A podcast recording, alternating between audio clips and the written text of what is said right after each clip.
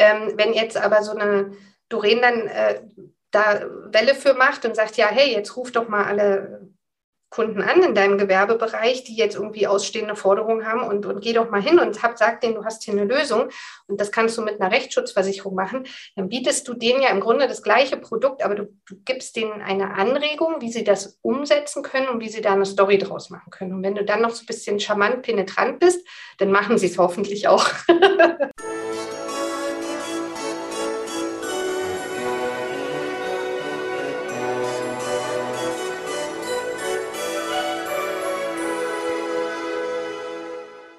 Hallo und herzlich willkommen. Mein Name ist Marco Peterson und ich begrüße Sie zu einer neuen Folge des Königsmacher Podcast, dem Podcast der Versicherungsbranche mit den Besten von heute für die Besten von morgen. Heute ist es wieder mal kein Königsmacher, sondern ein Königsmacherinnen-Podcast. Und mein heutiger Gast ist mir erstmals mit ihren Schuhen in meinem Newsfeed begegnet. Das war das Posting letztes Jahr zu DKM, wo sie mit ihren gelben Pumps gezeigt hat. Das hat scheinbar so vielen Leuten gefallen, dass es auch in mein Newsfeed gekommen ist. So bin ich auf sie aufmerksam geworden und seitdem ist sie immer wieder da. Zwar nicht mit ihren Pumps, sondern jetzt mit Rechtsschutzthemen, denn das ist ja eigentlich das Hauptthema. Und das kommuniziert sie bei Social Media so gut, dass sie dieses Jahr auch für den OMGV Award in der Kategorie Social Media Content Marketing nominiert wurde. Die Rede ist natürlich von Doreen Gossert, Leiterin der Bezirksdirektion KS Auxilia in Berlin. Erstmal hallo Doreen, schön, dass du da bist. Ja, hallo, ich grüße dich und natürlich auch alle äh, Hörerinnen und Hörer und äh, bin ganz begeistert, wieder in einem Podcast zu Gast zu sein. Das freut mich ganz doll. Das freut mich auch. Wo ich übrigens mich auf den heutigen nämlich vorbereitet habe, mit dir habe ich natürlich durch deinen Social Media Feed ge gestalkt, kann man nicht sagen. Ich habe einfach durchgestöbert, gestö gestö genau. gestöbert, gestöbert, klingt besser, ähm, durchgestöbert und mir ist aufgefallen, man sieht bei dir nicht nur gelbe Pumps, sondern auch gelbe Badelatschen und gelbe Sneaker. Ne, so die, die, die, die, die, erste Frage, die erste Frage wäre nämlich auch durch. die, die erste Frage ist so, kannst du überhaupt an gelben Schuhen vorbeigehen? Naja, ich mag natürlich auch äh, andersfarbige Schuhe. Also als Frau ist man ja da auch durchaus individuell ausgestattet. Ähm, ich habe auch andere Schuhe, aber es ist natürlich schon so ein Eyecatcher. Wenn ich halt irgendwie coole gelbe Schuhe sehe, dann denke ich immer so, hm, könnte das irgendwie passen? Und ich habe tatsächlich die Badelatschen und mittlerweile sogar auch Socken. Ich habe mal so eine Sneakersocken in Gelb geschenkt bekommen und das äh, habe ich mir gar nicht selbst gekauft, sondern hab, hat mir ein, ein Makler mal mitgebracht und er hat gesagt, ja, irgendwie, ich konnte an diesen Socken nicht vorbeigehen oder ich konnte an den äh, Badelatschen. Also es kam von unterschiedlichen Leuten schon, ähm, wo ich so dachte, ja, das ist ja total lustig. Also ja, also ich hoffe, dass es heißt, ich bin äh, eine coole Socke, wenn man Socken geschenkt bekommt. Auf jeden Fall. Erstmal, die Farbe Gelb ist ja auch mal ist ja auch eine positive Farbe. Ne? Ist einfach mal ja. schön, sommerlich, sehr schön. Aber gut, also kommt es gar nicht alles von dir, sondern du hast auch schon Schuhe bekommen. Also, ne? Ja, das hat sich eingereiht, genau. Das Gelb ist ja im Ursprung ähm, durch, die, durch das Branding der KS Auxilia ähm, als, als Rechtsschutzversicherer. Und meistens war ja bei Veranstaltungen und Messen ist ja doch immer alles ein bisschen Ton in Ton und äh, dunkle Anzüge. Und dann hatte ich zu diesem Zeitpunkt, glaube ich, auch ein dunkles Kleid an. Und dann ist es einfach so, dass man sagt, hey, so ein kleiner Eyecatcher, ähm, die wenn die Leute äh, nicht, nicht in, aufs Namensschild gucken wollen, dann können sie wenigstens auf die Füße gucken. Gut, Namensschild oder Füße. Gut, das wissen wir jetzt alle. Genau. und, und alle, die zuhören, alle Markte, ihr könnt also auch Socken und Schuhe an Doreen. Wenn die gelb sind, könnt ihr mitbringen. Ja, und Hoodies und sowas. Also ich nehme, ich nehme. Alles, was ja. gelb ist. genau. Okay, wie wir feststellen, geht es ja heute nicht nur ums Berufliche, sondern auch ein bisschen um dich als Person. Ne? Ja. Aber dich ja auch kennenlernen. Und äh, deswegen stellst du dich am besten als Person mal selbst vor, und zwar mit drei Hashtags und erklärst, warum du die gewählt hast. Ja, also mit Hashtags und Social Media passt natürlich super. Ich würde als allererstes natürlich den Hashtag Rechtsschutz Queen mal anstellen. Ähm, auch dieser Name wurde mir mal verliehen vom lieben Rainer Schamberger. Ich glaube, der war auch schon bei dir im Podcast ja. und ähm, den trage ich auch mit Stolz, weil ich glaube, das äh, bringt einfach auch das zur Geltung, was ich gerne mache, nämlich Rechtsschutz und auch manchmal vielleicht ein bisschen Königin sein. ähm, dann habe ich noch ein Hashtag, ich weiß gar nicht, ob du den auf dein Cover bekommst, aber er ist genau deswegen auch so gut. Ähm, Kurzfassen ist nicht meine Spezialität, aber SEO optimal. Ähm, Ich kann mich tatsächlich extrem schwer kurz fassen und rede wie ein Wasserfall. Aber Michael Glorius wäre stolz, ähm, denn er hätte sehr viel Content, was er irgendwie verlinken könnte, wenn ich mal eine Webseite hätte. genau, vielleicht werden ja irgendwann mal Podcasts verschriftlicht und dann kann ich das gleich als Blogbeitrag irgendwo einstellen. Stimmt, klar. Ja. Kann, ich kann den, glaube ich, sogar, kann man automatisch verschriftlichen lassen. Bin ich mir sogar fast genau. sicher. Ja, da musst du jetzt mal zusehen, wie du diesen langen Hashtag auf deine Seite bekommst. Viel Spaß. hat, also Rainer hat, glaube ich, auch so einen super langen äh, Hashtag gehabt. Das geht, wird einfach nur kleiner von der Schrift her. Ja, genau, genau. Und ähm, ja, der, der dritte Hashtag ist äh, Vertriebsfeuer.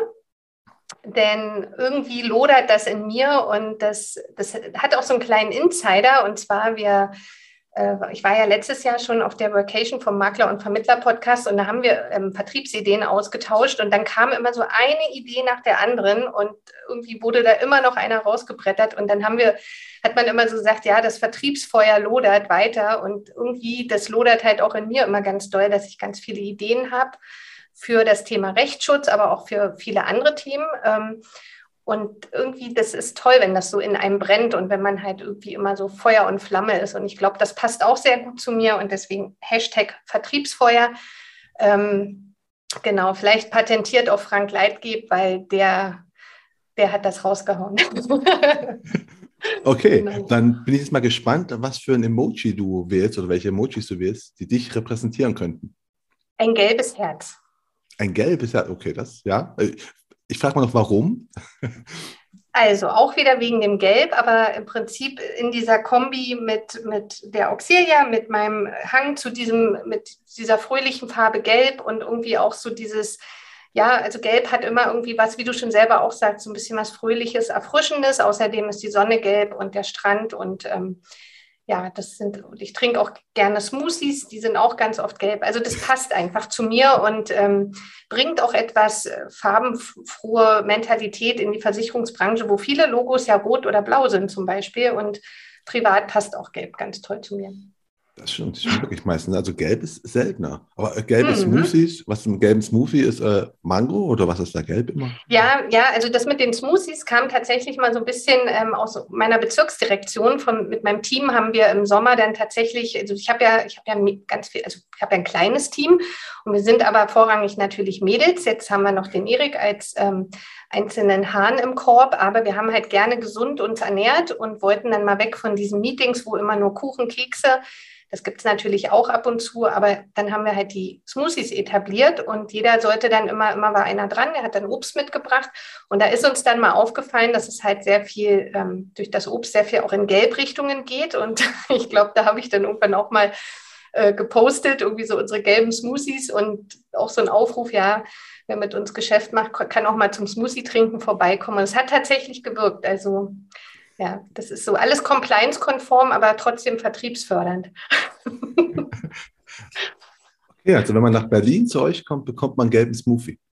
Genau, mittlerweile ah. muss man allerdings die, die, Termine besser abstimmen, da wir ja in, im, im Modern äh, Working arbeiten und sozusagen gar nicht mehr alle jeden Tag äh, in der BD sind, sondern eben auch im Mobile Work Konzept ähm, unser Unwesen treiben, was ich total cool finde, dass, dass die Auxilia da auch diese Wege geht und dass jeder da auch so ein bisschen individuell arbeiten kann.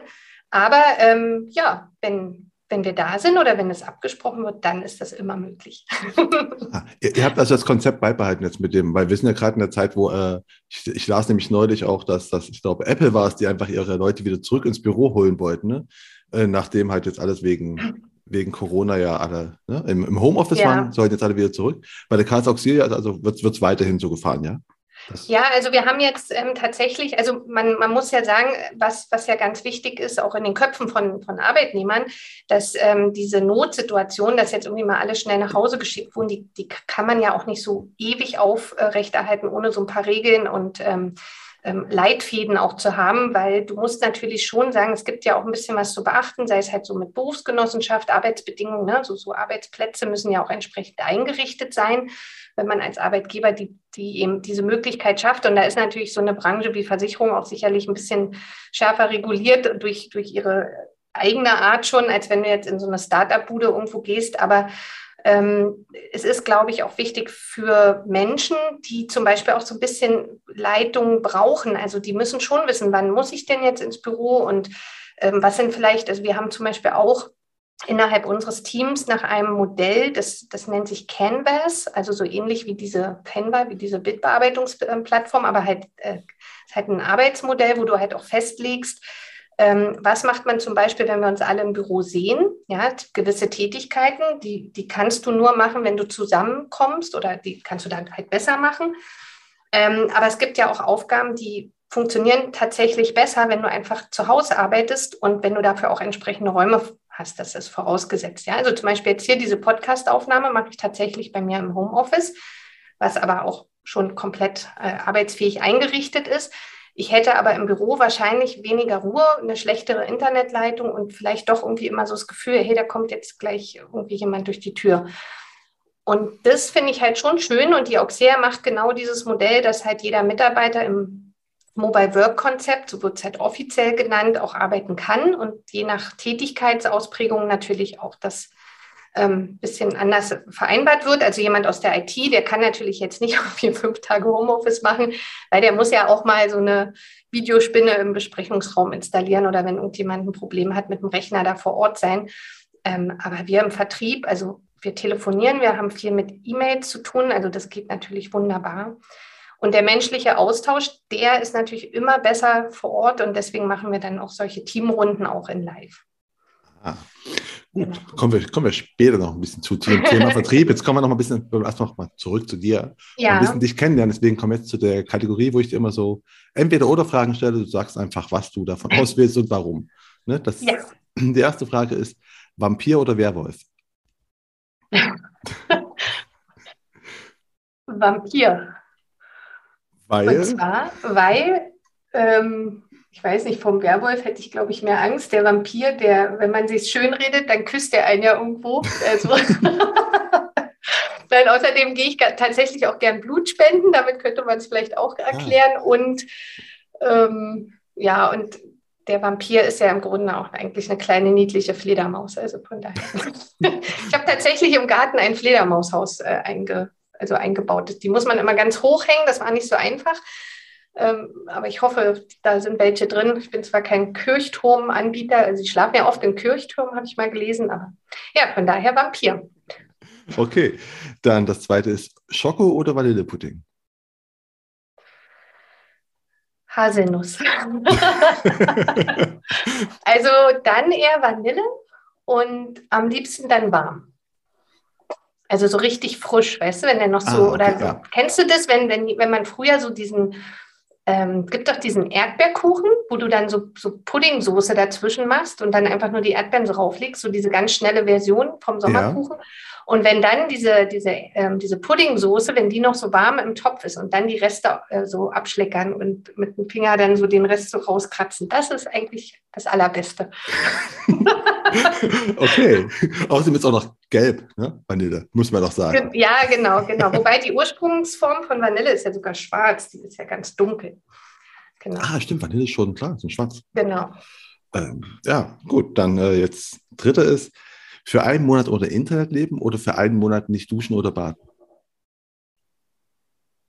Na dann lieber ohne Internet. Also gut riechen möchte ich schon. Wer weiß, was alles passiert. Also ich meine, ohne Internet, das riecht ja dann keiner.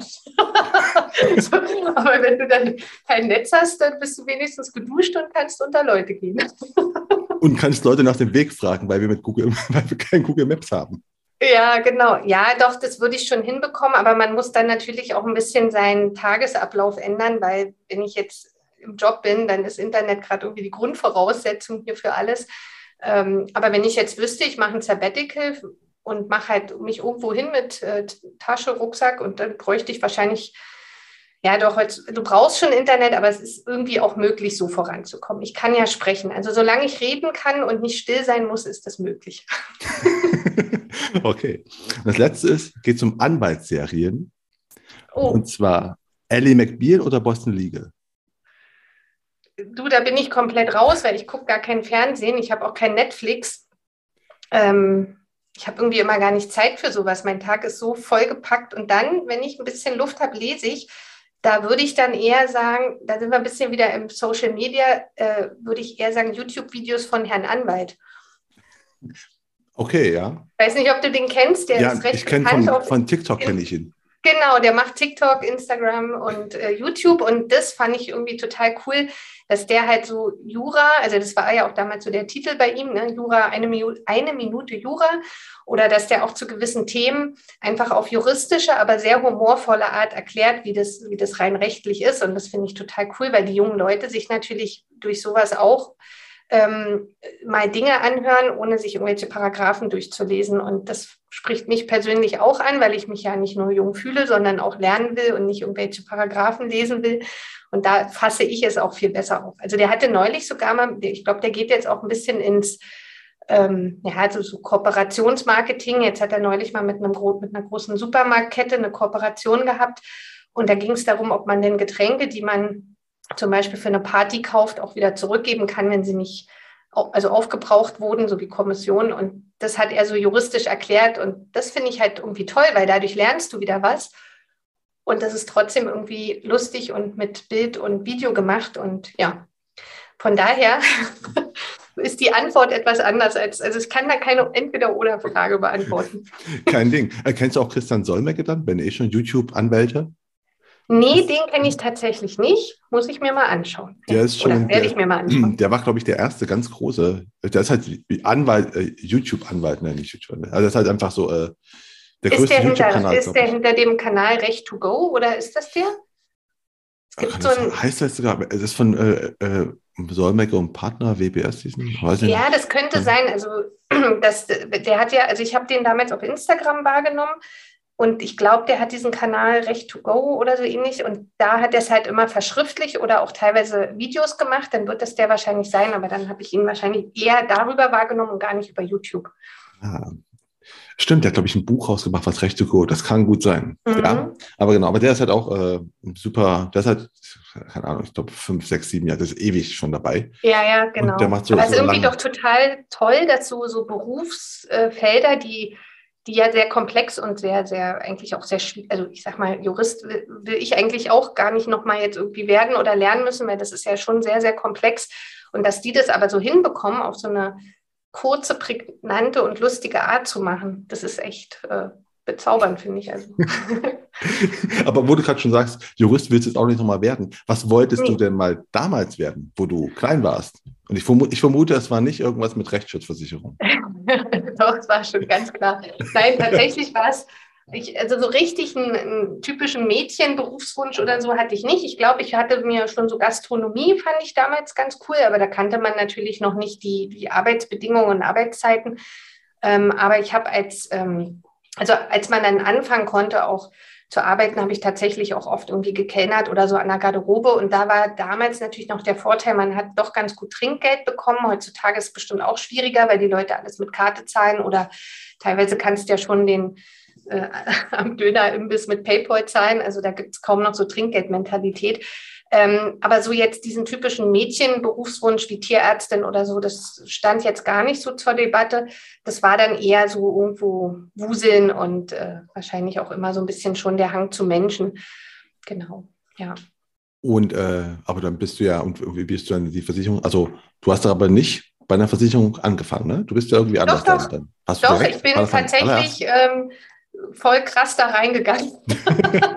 voll krass. Und, und, und warum, wenn du sagtest, Wusel mit Menschen, war dann Versicherung so naheliegend? Ich weiß nicht schon, ne? Nach der Schule? Ähm, ja, also es kam tatsächlich eher, so, also klar, man hat ja immer äußere Einflüsse, wenn gerade wenn man jung ist und eigentlich gar keinen Plan hat, was man jetzt macht. Und die Ursprungsidee war nach dem Abi, dass ich halt studieren wollte. Und für den Studiengang gab es aber eine relativ lange Wartezeit. Und ich bin jetzt auch kein Einzelschüler oder keine Einzelschülerin gewesen und bin halt irgendwie immer so gut durchgekommen, aber es hat halt dann für diesen Studiengang nicht gereicht, ähm, sofort anzufangen. Und dann habe ich gedacht, ja, okay, was, was wolltest du ganz kurz? Was Gesellschafts- und Gesellschafts- und Wirtschaftskommunikation. Ah, okay. Ja.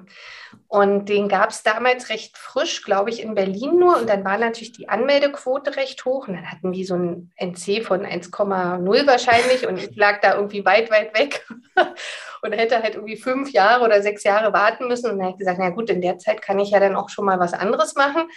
Ähm, und dann kam tatsächlich über die Allianzagentur in dem kleinen äh, Ortsteil, wo ich äh, wohnte damals, ich habe ja noch zu Hause gewohnt und ähm, da war ich mit dem, also von der, von der Agenturinhaberin, die hatte halt einen Sohn in meiner Klasse und über diesen Kontakt ist letztendlich dann so die Idee entstanden, hey, du, du bist doch aufgeweckt und kannst schnattern, ähm, bei der Versicherung, die suchen genau so eine Leute, äh, willst du dich nicht mal bewerben? Und dann habe ich gesagt, ja, okay, dann mache ich das mal.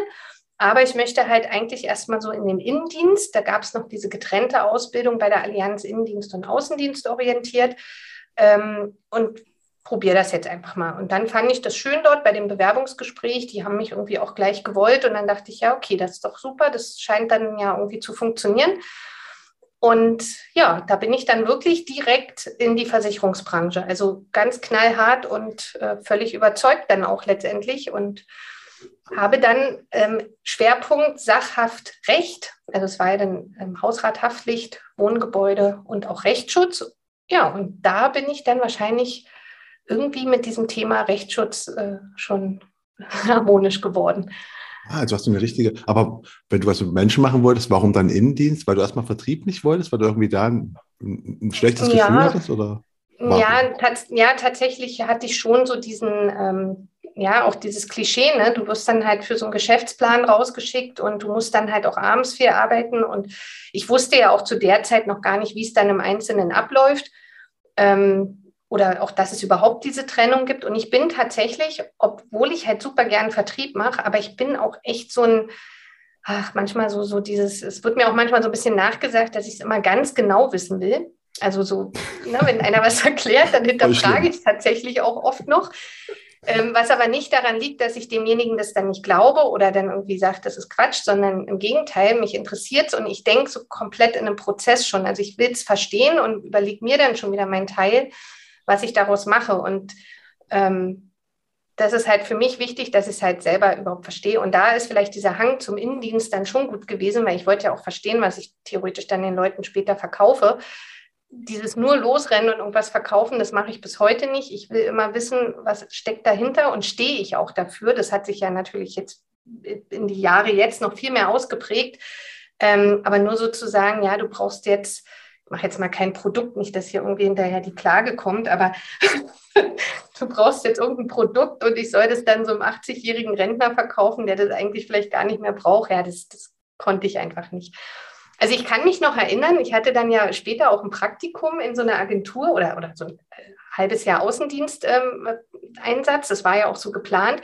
Und da weiß ich noch, da hat dann die, ähm, die Außendiensterin, die ist mit mir da echt zu so einem Rentner, das war irgendwie morgens um 10, um 11 und dann sollten wir einen Cognac trinken. Und dann sagt sie nur, ja, trink, damit der unterschreibt. Und das hat mir so, das war mir so zuwider, wo ich dachte, ich muss doch jetzt nicht Alkohol trinken am frühen Morgen, nur damit der hier die Unterschrift draufsetzt. Ähm, ja, und das war vielleicht so ein bisschen mein Eindruck auch vom damaligen Außendienst. Da hat sich aber zum Glück ja in ganz vielen Bereichen auch viel getan. Von, von welcher Zeit reden wir jetzt hier? Wenn du sagst damaligen, sind wir. da kann man ja mein Alter dann wieder ausrechnen. ich weiß, das fragt man eigentlich nicht, aber ich muss das jetzt genau, das so fragt man definitiv nicht, Marc. Also ein Fauxpas der Extraklasse. Nein, also wir reden so um die Zeit so 2004, 2005, ähm, also schon viele Jahre her. Ja, aber es ist trotzdem schon, also ich finde es mal interessant, wenn du sagst, okay, da, sie wollten dich auch sofort. Ich wollte mich auch fragen, war das da auch schon quasi, dass du sagst, also hat man da auch schon Händering, klingt auch wieder voll fies, aber ist nicht so gemeint. Ähm, aber war auch damals schon die, Ein die Einstellung, nee, aber waren da die Einstellungen. keinen, dann nehmen wir die. Nein, deswegen ist ja die Frage, weil ich habe auch schon mit anderen, die sagten, nee, die waren einfach noch so, äh, 2014 war es immer noch voll schwer da, da waren die auch, äh, wollten die nicht, weil du sagst aber, war sofort einfach, ich war da bei dem Gespräch und es war sofort klar, du fängst ja an. Ja, die haben wahrscheinlich gedacht, wir nehmen die jetzt mal, sonst quatscht die uns jetzt in Grund und Boden. Die anderen warten draußen und wir können die ja immer noch in der Probezeit wieder gehen lassen. Ähm, nee, also damals war es wirklich so, dass es eher sehr, sehr viele Bewerber und auch Azubis äh, gab. Und ich war dann auch noch mal zu einem anderen Gespräch bei einem anderen großen Versicherer, der in Berlin eben auch eine Niederlassung hatte. Und da musste ich sogar so ein Assessment Center durchlaufen, wo ich irgendwie, glaube einen Kugelschreiber an den Eskimo verkaufen musste. Und ähm, also da, das war schon so ein bisschen skurril, weil ich dann immer so dachte, okay, was hat das eine jetzt mit dem anderen zu tun? Und da musste ich immer so an diese Szene denken von Men in Black, wo, wo die diesen Test schreiben mussten in diesen unbequemen Stühlen und er dann einfach irgendwie aufgestanden ist und den, den Tisch laut quietschend rangezogen hat. Und ich glaube, so ähnlich ist es bei mir auch immer, dass ich das dann einfach nach meinem Gefühl mache und manchmal passt es dann auch sehr gut. Ähm, aber für die Branche war das damals noch so die Phase, wo die sich noch Leute aussuchen konnten. Und die Allianz, die hat damals, ich glaube, in meinem Ausbildungsjahrgang waren 60 Azubis. Also das war echt viel. Die haben, irgendwie dachte ich auch oft, die, die haben ja dann eigentlich auch viel für den Markt ausgebildet. Ja, also die wurden ja nicht alle übernommen. Und das war aber wirklich eine ganz fantastische Ausbildung, grundsolide. Also diese, die war durchstrukturiert. Du hattest super Ansprechpartner. Wir hatten eine ganz tolle Ausbilderin, mit der waren wir dann auch mal abends irgendwie noch mal unterwegs. Also ich habe da echt irgendwie gerne diese Ausbildung absolviert und ich habe auch bis heute noch Kontakt mit einigen aus meiner ähm, Azubi-Truppe. Also viele sind ja in der Branche auch geblieben. Und dann trifft man sich immer mal wieder über irgendwie Kontakte aus der Szene sozusagen. Oder wir haben auch immer mal so alle paar Jahre noch so ein Treffen. Ja, also das, ich, ich blicke da eigentlich sehr gerne zurück und es war halt bloß komplett anders, als ich es mir heute so vorstelle, wie es in den Betrieben abläuft. Ne? Aber wo wir gerade von deiner Ausbildung nämlich reden, ähm, was war denn so damals in deiner Ausbildung, wo du sagst, wenn das alles so gut war, was war das mit das, der Beste, also wo du sagst, das habe ich gelernt und das war echt mal gut und das kann ich heute echt noch nutzen? Also was ich sehr toll fand, dass es immer so eine Struktur gab. Ähm, also man war da nicht so allein gelassen. Das ist, glaube ich, wenn jetzt heutzutage, also die, die Ausbildung ist ja heute oft so, dass ja ähm, Versicherungskaufleute ja auch den, den Bankenteil und so mit bei haben. Und dann, wenn die in so einer Agentur sind, wo die so ganz alleine nur sind, glaube ich nicht, dass das immer alles so strukturiert vermittelt wird. Also wenn man Glück hat, hat man dann tollen ähm, Agenturinhaber oder gute Kundenberater, die einen so fürs Leben mitnehmen und ähm, ausbilden und wirklich so, so ähm, Lifetime-Praxis so, so mitgeben. Aber das fand ich damals gut, weil man war halt ja irgendwo auch noch jung und wusste jetzt auch noch nicht so richtig. Und die haben einen da schon so an die Hand genommen, aber die waren auch sehr anspruchsvoll und streng. Und da war jetzt nicht so Larifari, ja, da gab es auch wirklich äh, Stress, wenn du da nicht in der entsprechenden Kleidung gekommen bist, weil es war ja auch repräsentativ fürs Unternehmen. Das hat sich heute ja auch geändert, aber so eine gewisse also ich finde es schon jetzt nicht so verkehrt, dass man sich halt auch irgendwie schon überlegt, ja, was präsentiert denn auch der Auszubildende eines Unternehmens? Ja, das kann ja trotzdem, der kann ja trotzdem Sneaker anhaben, aber vielleicht wenigstens äh, saubere Kleidung, ne?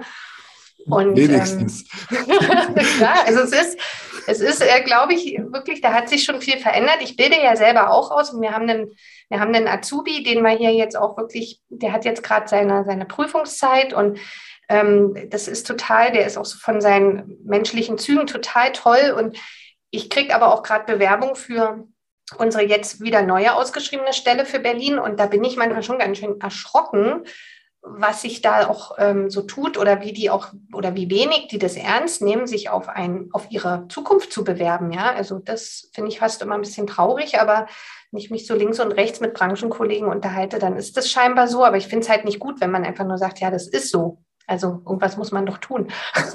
Stimmt. Worauf achtest du bei der Auswahl von deinen äh, Bewerbern? Was ist für dich so das Wichtigste? Also zum einen ähm, oder in allererster Linie, ob sie sich überhaupt die Mühe gemacht haben, sich mal damit zu beschäftigen, äh, wer wir sind. Also ich, ähm, wir haben ja die, die Karls Oxea zum Beispiel ist ja ein Automobilclub in unserer Rechtsform und ähm, in unserem Namen oder die offizielle Firmenbezeichnung ist ja auch Kraftfahrerschutz e.V. Das heißt, wenn irgendwo ähm, auf einem äh, Azubi-Portal wir eine Stelle einstellen, dann steht natürlich Kraftfahrerschutz e.V. Und dann habe ich, es war echt allein heute früh, habe ich eine Bewerbung aufgemacht und da wurde sich eben als Mechatroniker beworben. ich vermute, hast du nicht genommen, weil du hast keine Stelle als Mechatroniker. Ja, ich habe gar nicht weitergelesen, genau, weil ich dann so dachte, hey, der hat sich nicht mal die Mühe gemacht, mal auf die Webseite zu gucken, was wir eigentlich tun. Und das ist halt total schade, weil ich so denke, ja, wenn der das jetzt überall so macht, ja, was soll denn das werden? Und ich meine, unterm Strich bin ich ja jetzt nicht die Kindergärtnerin, die den jetzt an die Hand nimmt und durchs Leben führen soll, sondern ich will ihm ja eine Chance geben, dass er da, wo er steht, besser wird. Und der muss aber Bock haben oder der oder die, ne? wir ändern das jetzt mal gleich. Aber der muss halt erstmal Bock haben, ähm, sich für etwas einzusetzen und sich auch damit zu beschäftigen. Das erwarte ich irgendwie einfach. Also, ja. Also ja. da schmunzelt man, aber da macht man auch relativ schnell wieder zu, weil das ist dann so ein wenn wir hier schon bei Vampiren sind, ne, das ist so ein Zeitfresser, das ist so ein Vampir, der mir dann im schlimmsten Fall die Zeit raubt und das mag ich gar nicht. Und genau. aber, äh, also, meine, also die Frage war auch mit so ein bisschen, also ich vermute, meine Noten sind ja nicht so ganz wichtig, vermute nee. ich mal. Es werden wahrscheinlich eher so, so Social Skills dann sein, oder? Genau, und, ja. Und, also ich habe tatsächlich, äh, ich lasse die Zeugnisse in der Regel erstmal zu. Wenn mir das erste gefällt, kriegen die sofort eine Chance. Dann, wir machen das jetzt auch viel über Zoom, dass wir erstmal mit denen einen Zoom-Call machen und dann sieht man ja auch so ein bisschen, ne, wie geben die sich. Und dann gucke ich schon in der Vorbereitung auf diesen Termin natürlich auch mal auf die Noten. Ich werde da auch immer ganz toll unterstützt von unserer Personalabteilung. Da haben wir auch eine ganz liebe Kollegin, die auch selber sehr jung ist und bei uns mal BA-Studentin war. Und dadurch auch natürlich nochmal diese Brücke, ähm, dass die halt auch mit ihrer sehr jungen Art die Leute auch natürlich auch nochmal so gleich mit abholt. Ja, wenn da so zwei alte graue Herren sitzen würden, dann denkt sich so ein junger Mensch, oh Gott, wo bin ich jetzt hier? Muss ich jetzt so sein wie die? Wenn da aber so eine ähm, flippige potenzielle Chefin hast und eine junge Mitarbeiterin von Personal, da kriegen die vielleicht auch schon Lust. Ähm, genau, und dann gucke ich tatsächlich erst später auf die Noten, aber auch nur, um mal abzuchecken, ob jetzt so in gewissen Fächern wie Deutsch oder so oder Englisch, also wenn da jetzt irgendwie eine 4 oder eine 5 steht, dann hinterfrage ich schon mal, was war denn da jetzt los, weil ja, wer hat, wer hat denn die Bewerbung geschrieben? Ähm, war das dann die Mama oder selber? Ne? Also ja, ich gucke dann einfach immer, wie es so vom Gefühl passt. Aber unterm Strich ähm, ist mir wichtiger, ich habe jemanden, der, der so ein bisschen vom Mindset passt, der auch Lust hat und der sich verändern möchte und lernen möchte, als so einen kompletten Einzelschülermenschen, der, der dann aber irgendwie ja wenig flexibel ist. Ne? Also da, da haben wir auf jeden Fall auch mehr Lust, mal mit denen was zu bewegen, als jetzt irgendwie nur so Dienst nach Vorschrift. Da gibt es vielleicht andere tolle Jobs, wo das genau wichtig ist, dass du ganz genau und ganz richtig alles machst und ganz fleißig bist. Aber ähm, ja, so ich, ich gucke immer eher hinter den Menschen, wie gibt der sich. Ähm, aber wenn wir jetzt bei Ausbildung sind, weil ich frage auch immer, ähm, was man heute so in die Ausbildung so reinnehmen sollte, wenn du so ein Fach, äh, so sowas, so, so, so, so ein Themenblock oder sowas so reinnehmen. Was, was lernst denn du quasi äh, dein, dein Auszubildenden, wo du sagst, das ist, das ist wichtig für die Zukunft, was es halt meinetwegen noch nicht gibt im, im Berufsplan? Ja. Also ähm, da muss man, also die Frage ist echt gut, weil wir, ähm, wir machen ja nur Rechtsschutz. Ne? Und das war für mich auch eine, eine, eine Überlegung damals, dass ich sage, okay, also der muss ja alle Sparten können der muss in die Schadenabteilung, in äh, Vertrieb, Betrieb, ähm, Verwaltung, Personal.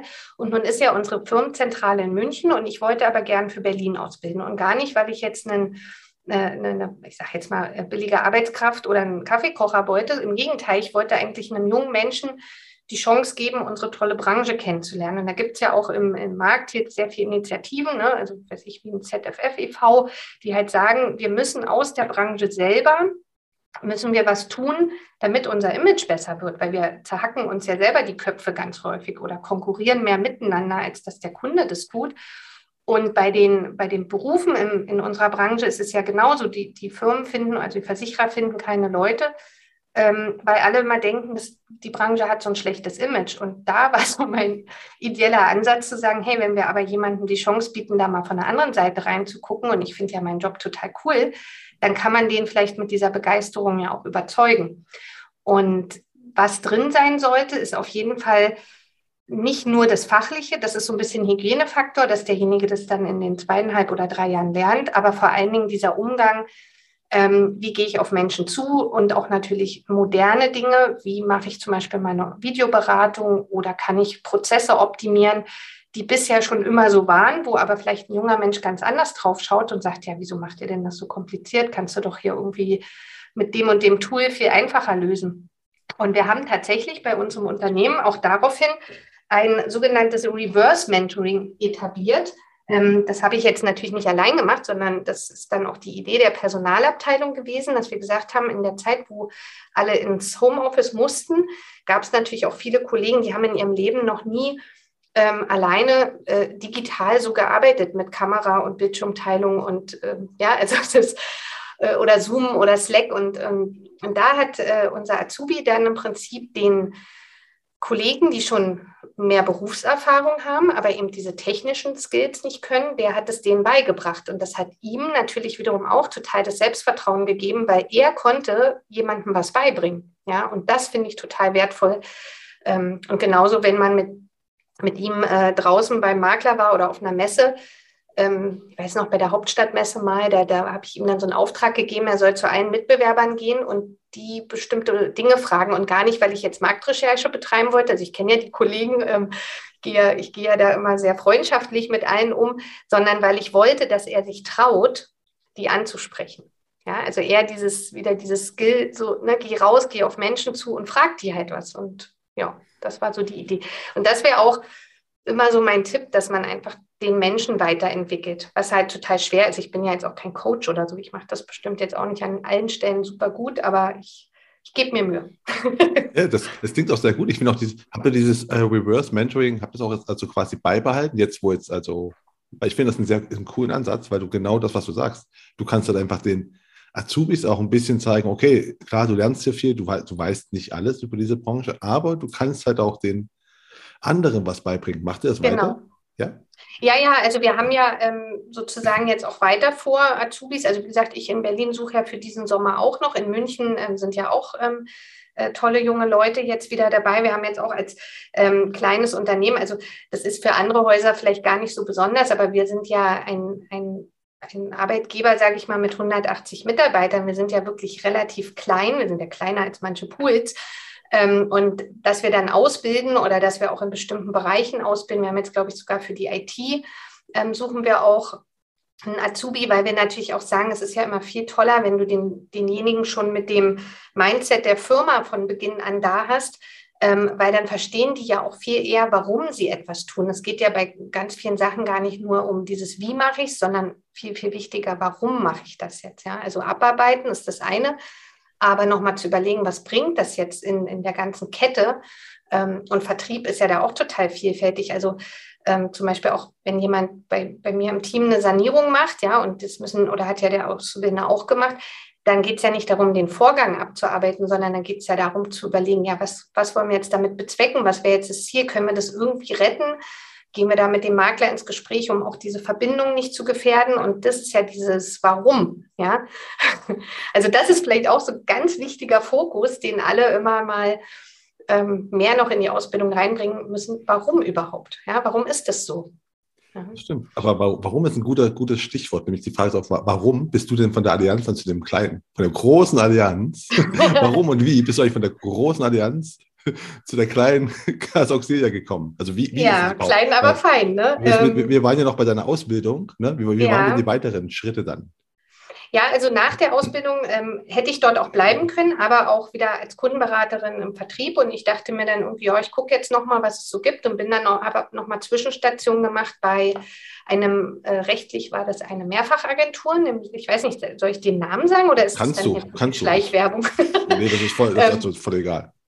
Ähm, genau, da war ich bei Daimler, also ähm, Daimler Chrysler Vorsorge- und Versicherungsdienst oder ähm, die haben dann auch ein paar Mal umfirmiert, die hießen immer alle ein paar Jahre ein bisschen anders. Und ähm, da habe ich dann tatsächlich auch ähm, eine Kundenberatung, aber es war halt inbound und, und Cross-Selling ganz viel. Ähm, und da hat man dann auch schon gemerkt, hey, die kann Rechtsschutz oder die mag das irgendwie, die schiebt es nicht gleich vom Tisch. Und dadurch habe ich da auch sehr viel Rechtsschutz gemacht. Und ähm, die hatten einen Rahmenvertrag mit der Rechtsschutzunion. Und dadurch hatte ich auch viel Kontakt mit der Rechtsschutzunion. Ja, und irgendwann äh, ja, kam dann mal so die, die Anfrage, hey, willst du nicht mal nach München? Und ähm, irgendwie bei mir war dann auch so der Punkt, wo ich dachte, oh, ich will jetzt irgendwie noch mal was anderes machen als hier nur so Inbound-Gespräche. Das war irgendwie mir dann auch ein bisschen zu wenig, ohne dass die Arbeit jetzt äh, abwertend ist, aber irgendwie, ich wollte halt ein bisschen mehr. Ne? Und hatte dann auch mein Fachwirt gerade in der Tasche und dachte, hey, komm, das ist doch jetzt irgendwie cool, machst du noch mal was anderes. Und ja, und dann bin ich zur Rechtsschutzunion, rucki zucki, und da bin ich dann im Grunde in den Vertriebsaußendienst, damals als äh, Direktionsbevollmächtigte, also so ein ganz ähm, äh, schwerwiegender Name. Und, und das war schon toll, weil da war ich diese Schnittstelle zwischen, also ich habe irgendwie Vertrieb gemacht, ich habe aber auch Produktentwicklung gemacht und musste natürlich fachlich super gut drauf sein, aber wiederum das auch einem Makler erklären. Ja, ich konnte mich nicht hinter irgendeinem Bildschirm verstecken und das nur irgendwie in die E-Mail reintickern. Ja, und da war ich ja dann ganz viele Jahre, da war ich dann gut zehn Jahre. Und äh, wie jeder weiß, der sich so ein bisschen in der Branche auskennt, ist ja dann auch da etwas äh, so ein bisschen passiert, so, ne? die sind dann in die, in die alte Leipziger noch mehr rein verschmolzen und dann gab es ja dann später nochmal eine Veränderung Richtung Itzehoe. Aber ich bin genau vorher äh, dann sozusagen bei der Auxilia äh, meinem Herzen gefolgt und das äh, war sozusagen dann der nächste berufliche Schritt. Also so ein bisschen habe ich schon äh, Berufsschritte, aber noch nicht jetzt so mega viel, wo man denkt, oh, man war jetzt irgendwie jedes Jahr woanders. Ja, also ich bin dann schon auch so, dass ich gerne verstehen will, was mache ich da und wofür mache ich das und dann mache ich das halt mit kompletter Überzeugung. Und warum hast du, also hast du für dich selbst mal erkannt, warum für dich Rechtsschutzthemen so interessant sind? Also was, was, was hat das? Ich meine, es ist also Versicherung an sich ist, ist schon nicht das spannendste ja. Thema. Rechtsschutz, ja, hat auch nicht den, den Schlag, besonders spannend zu sein. Ne? Nee, ich, ich weiß auch gar nicht, ob es jetzt wirklich das Rechtsschutz ist, was mich getriggert hat. Ich glaube, es war eher das, was ich gelernt habe, verstanden habe, wo mein innerer Antrieb war, da sich immer mit wieder zu beschäftigen. Und dann kannst du es halt irgendwann besser als vielleicht so der eine oder andere. Wahrscheinlich kann ich es auch gar nicht am allerbesten, aber ähm, ich mache es halt dann gerne, weil ich mich vielleicht sicher und wohl fühle, dass ich Bescheid weiß. Und das ist dieses Ding, was ich vorhin meinte, wenn du dann auch im Vertrieb bist, dann finde ich schon wichtig, dass du wissen musst, wovon du redest. Also ich kann zwar wahrscheinlich alles irgendwie an Mann und an die Frau bringen und auch den Kugelschreiber an den Eskimo verkaufen, aber irgendwie fühle ich mich dann wohler, wenn ich auch verstehe, was ich da jetzt eigentlich tue oder wenn mich einer fragt, dass ich es sofort beantworten kann oder sage, hey, das müsste so und so sein. Aus der Logik heraus fühle ich mich halt wohler, wenn ich dann weiß, wovon ich rede.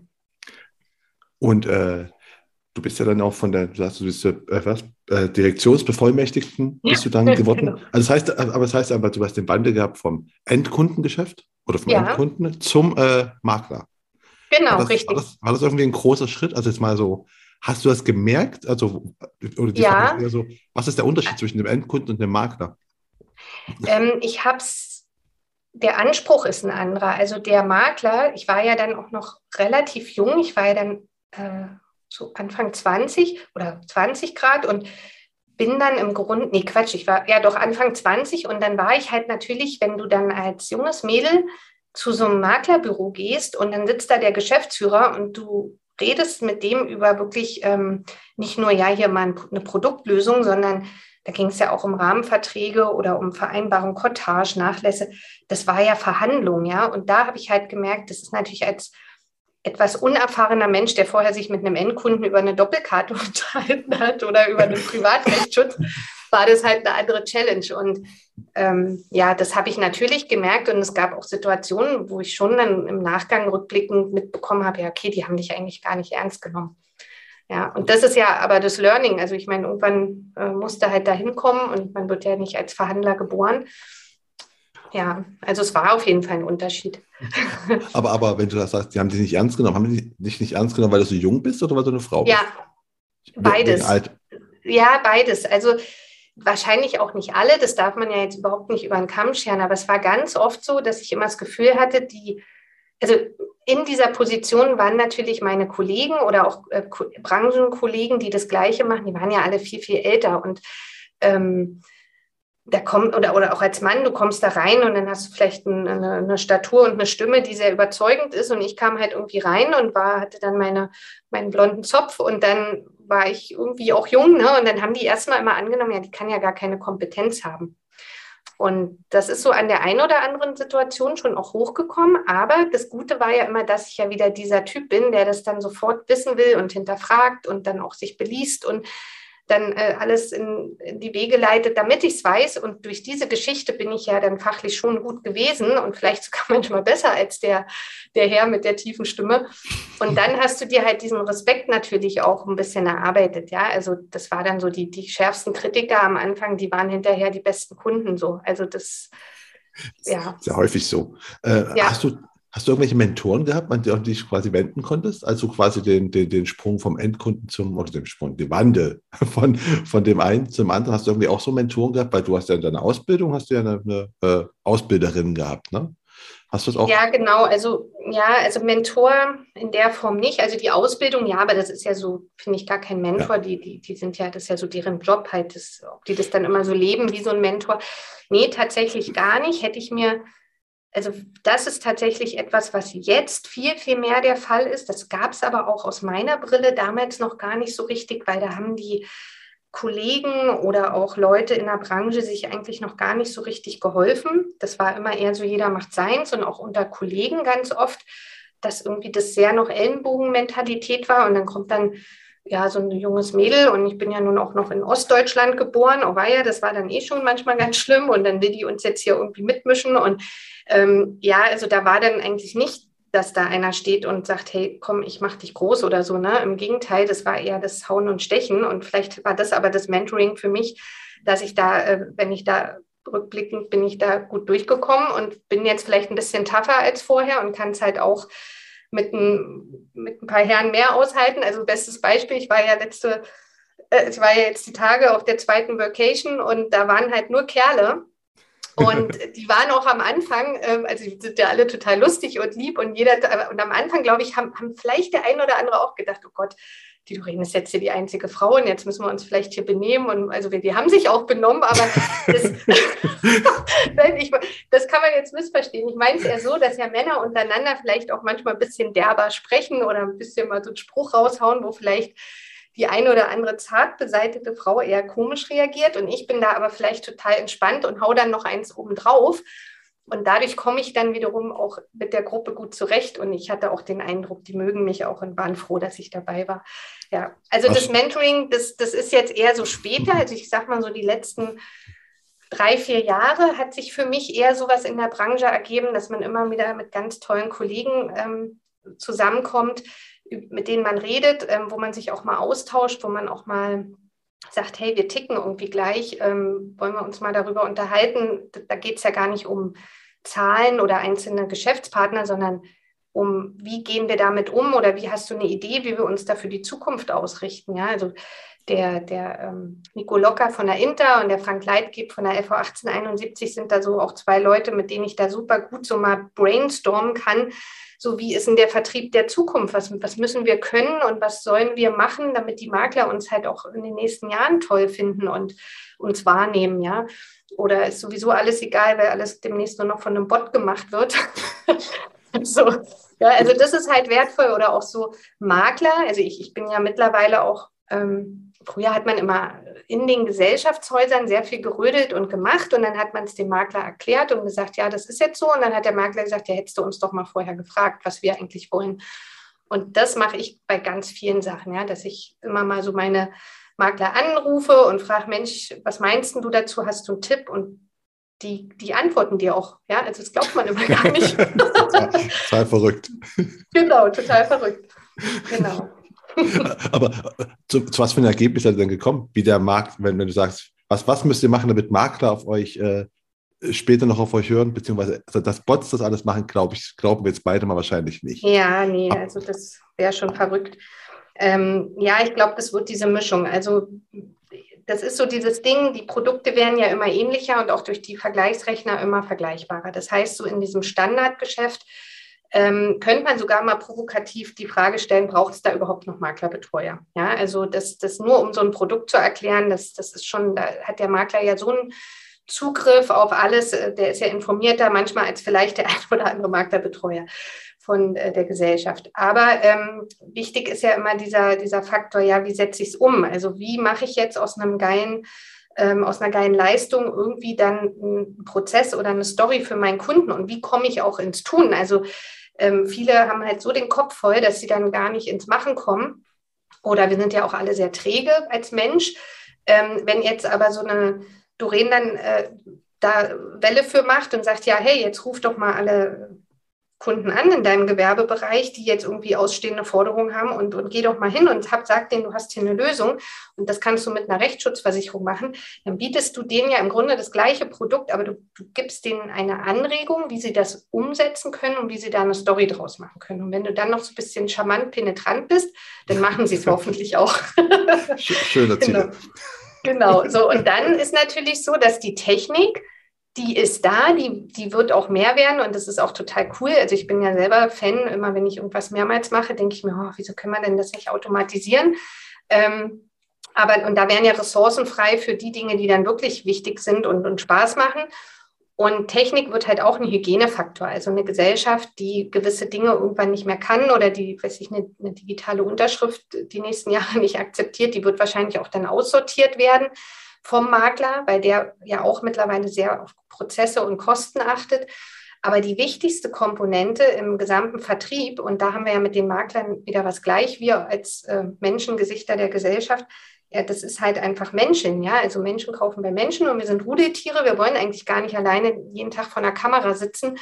Und selbst die digital arbeitenden Makler, die, die zum Beispiel jetzt auch bei der ähm, Vacation, da sind ja ganz viele, die haben komplett digitale Prozesse und die sagen, aber dieser menschliche Austausch, sich mal über was zu unterhalten, das ist das Wertvollste. Und die treffen sich ja hier und da auch mal mit einem Live-Kunden. Ja, also du hast jetzt den, den Versicherungsgeek äh, jetzt aktuell in, in, deiner, in deinem Interview. Und beim Alex ist ja auch so, der ist ja voll digital Nerd und mit seinen Games, ne? aber trotzdem hat er auch mal einen Kunden, wo der mal sitzt im Wohnzimmer. Dann zocken die halt zusammen, Super Mario oder sowas. Ne? Ja, das ist ja auch so, ne? Das ist ja wirklich jetzt so, ne? Das digital, nur weil es einfach digital geht, muss man es ja nicht alles machen. Ne? Es ist ja wirklich schön, sich mit Menschen auch mal live zu treffen. Das ist total verrückt. Ja, genau. Also ich liebe auch ähm, Veranstaltungen. Ich finde es jetzt auch total cool. Es wird ja jetzt gerade wieder extrem viel gemacht. Man muss natürlich auch sagen, ich bin auch irgendwie wieder mehr müde, weil der ganze, der ganze ähm, Lebensrhythmus schon wieder umgestellt wird. Es ist halt doch anders, wenn du auf einer Messe oder einer ähm, Netzwerkveranstaltung bist und wenig schläfst und äh, irgendwie gar nicht ins Bett willst, weil es äh, so cool ist. Also, du schläfst halt einfach wenig. Ne? Aber trotzdem gehst du mit so Glückshormonen ähm, daraus und auch, ich freue mich auch auf die DKM oder ähm, ich, ich, bin ja hier in meiner Region für die BD Berlin ja auch für ein paar Pool zuständig und, und die machen ja auch dann die eine oder andere Veranstaltung. Also wir haben jetzt auch demnächst mit der Appella so, so ein Camping, äh, so Open Air, also da freue ich mich irgendwie auch, weil das mal wieder was anderes ist. Oder die ähm, Hauptstadtmesse von der Fondsfinanz. Ähm, die also die Fondsfinanz wird eigentlich von meinem Kollegen betreut, aber in Berlin, da gehe ich dann mit an den Start und helfe ihm. Und das ist halt echt, das ist so hardcore Schlafentzug und ähm, fünf Millionen Worte sprechen bei Messe-Feeling, ne? das kennst du ja bestimmt, wenn ja. du auf der Messe bist, das sind der Halsschmerzen.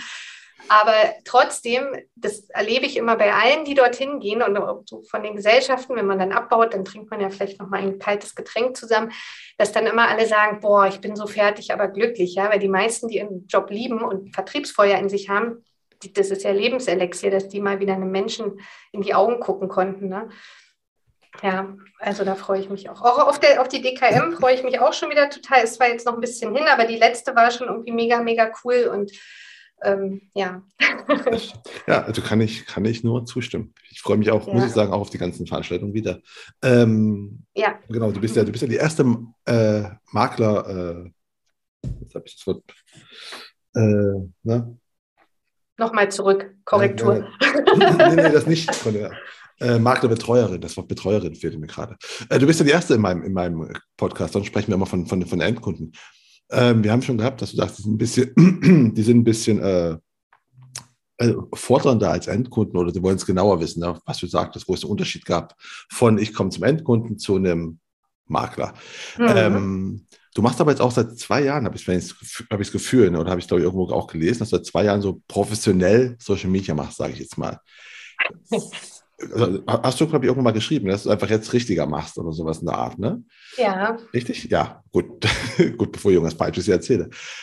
Glaubst du, dass sowas auch jetzt gefordert wird von Makler? Also einfach Social Media, dass man auch als Maklerbetreuer quasi präsenter sein muss in Social Media oder ist es einfach nur, weil du das bist und darauf Bock hast? Beides. Also ich, ich glaube fest daran, dass auch die Ansprache an ähm, meinen Kunden, nämlich den Makler oder den Vermittler oder vielleicht auch Netzwerk. Ja, das ist ja nicht immer nur der, der, also auch das Netzwerk ist ja wichtig, zum Beispiel zu anderen Maklerbetreuern. Ähm, ich glaube, dass sich das schon verändert, weil wir einfach ja äh, Corona sei Dank, das ist ja auch eines der tollen ähm, Ergebnisse aus diesem Wandel, gemerkt haben, hey, da kann von einem Tag auf den anderen mal was passieren und dann hast du halt nicht mehr diese ganzen Roadshows, Messen und ähm, äh, Live-Termine. Und ich selber bin auch so, ich habe mich dann auch früher schon oft hinterfragt, so ja, ist das jetzt eigentlich der richtige Weg, sich jetzt vier Stunden ins Auto zu setzen? Ich habe ja auch ein recht großes Vertriebsgebiet. Und ähm, da jetzt hinzufahren und dann hast du, dann sitzt du wieder zwei Stunden beim, beim Makler oder ich dann meistens länger, weil ich ja gerne schnatter und dann, und dann fährst du wieder vier Stunden zurück und dann ist irgendwie der Tag um und dann setzt du dich abends hin und arbeitest alles ab. Und ähm, ja, das ist irgendwie, also das Tolle ist, jetzt ist es halt nicht mehr so üblich, sondern jeder hat gemerkt, das geht auch anders, ja. Und man, ich gehe gerne unter Leute und treffe auch gerne Makler, aber um es effektiv zu machen, suche ich mir immer den Weg, hey, was ist jetzt vielleicht viel, viel effektiver für beide Seiten und ich schaffe ja dadurch auch mehr. Ähm, also bei dem Zeug, was ich alles so ähm, so, so auf die Beine stelle und mache und Ideen habe, also ich müsste mich eigentlich fünffach klonen, wenn ich überall als live hin müsste. Ja? Und da war die Idee, das Thema Social Media mal reinzubringen, dass ich mir überlegt habe, nach dem, ich glaube, das war ja so nach dem ersten Lockdown und dann habe ich mir im Mai überlegt, Mensch, irgendwie muss ich mal dieses, diese Fragen, die so kommen zum Thema Rechtsschutz, die sind ja oft sehr ähnlich. Ja, also warum brauche ich denn jetzt einen Strafrechtsschutz oder was ist denn der Unterschied zwischen einem normalen und einem Spezialstrafrechtsschutz. So, das sind ja immer wiederkehrende Fragen gewesen. Und dann dachte ich, wie kriege ich das jetzt skaliert, dass das ähm, zum einen für mich eine Entlastung ist, also voll egoistisch habe ich da eigentlich gedacht. und zum anderen, wie kriege ich das hin, dass jemand das gerne konsumiert und dass ich sagen kann, hey, ich habe dazu schon mal was aufgeschrieben, schau dir das doch mal an, vielleicht hilft dir das. Das war so die Grundidee, das eigentlich so wie so eine Bibliothek so abrufbar zu machen. Und ich hatte keine Ahnung von Social Media. Also ich war irgendwie bei Facebook angemeldet und habe halt gemerkt, ja, die verlinken mich manchmal bei Fachfragen und dann habe ich da halt erklärt. Und aber das war ja immer als Reaktion. Ja, und so kam die Idee, dass ich sage, vielleicht kann ich den Fachcontent irgendwo zur Verfügung stellen. Und da passte halt in dem Fall dann für mich ähm, Instagram ganz gut, weil da konntest du es halt auch über Bilder machen. Ich hätte ja auch einen Blog schreiben können. Ja, aber Blog ist halt sehr viel zu lesen und im Rechtsschutz viel zu lesen, da hat ja eigentlich keiner so richtig Lust drauf. also kenne ich jetzt nicht so viele. Ja, und äh, ich habe da irgendwie auch keine Lust drauf, weil dann kommst du ja wieder in diese Details und in dieses Bedingungsgedöns. Ne? Und dann habe ich gedacht, okay, dann versuch das doch mal so aufzubauen, dass du es einfach jemandem erklären kannst, der davon keine Ahnung hat oder weniger Ahnung hat. Und im besten Fall rufen die sich das dann selber ab und im allerbesten Fall teilen sie es an ihre Kunden und danken mir für diesen Content und bringen mir dann Geschäfte. genau. Das ist so die, die eigentliche Grundidee dahinter. Ja, und am Anfang war ich da natürlich völlig ahnungslos. Ich habe dann, ähm, das war, glaube ich, so fast zeitgleich, da hat der äh, Basti Kunkel das Makler-Mentoring-Programm äh, entwickelt gehabt, weil der hat das ja alles schon gemacht und dann haben ihn wahrscheinlich ständig die Leute gefragt, ja, wie machst du denn das und wie machst du denn dies und jenes? Und dann war er ja im Prinzip super pfiffig und hat gesagt, hey, ich packe das da alles mal in dieses Makler-Mentoring. Und da gab es ja auch äh, Austausch über Zoom, ähm, sodass ich dann auch wiederum mitbekommen habe, hey, da sind Makler, die können das schon. Und dann habe ich bei denen immer so ein bisschen geguckt, also ich habe es mir echt so Learning by Doing und immer wieder auch bei Leuten schauen, die es schon gut machen und mich mit denen auch ausgetauscht. Und das ist bis heute so, dass ich, ähm, dass ich da immer ganz dankbar bin, wenn mir so Leute dann auch Tipps geben und ja, einfach meine Ahnungslosigkeit dadurch etwas reduziert haben. ah, also hast du auch das, das Makler-Mentoring von äh, Basti Kunkel genommen und hast dann quasi darüber genau, deinen dein genau. Kickstart quasi ja. gemacht. Genau, also es war damals so die Idee, weil da war ja dann auch gerade so gar nicht mehr so viel Außendiensttermine. Dann dachte ich, hey, komm, jetzt mach's, äh, wenn du es jetzt nicht machst, dann, dann nie wieder. Da sind wir alle noch davon ausgegangen, es gibt nur einen Lockdown. Und, ähm, und dann äh, habe ich mir das echt da reingezogen. Das war dann sozusagen mein Netflix für ein paar Wochen und habe mir das alles irgendwie versucht, so, ne, dass auch da wieder so nicht nur dieses, wie macht man es, sondern was ist halt vielleicht auch sinnvoll, was passt auch zu mir.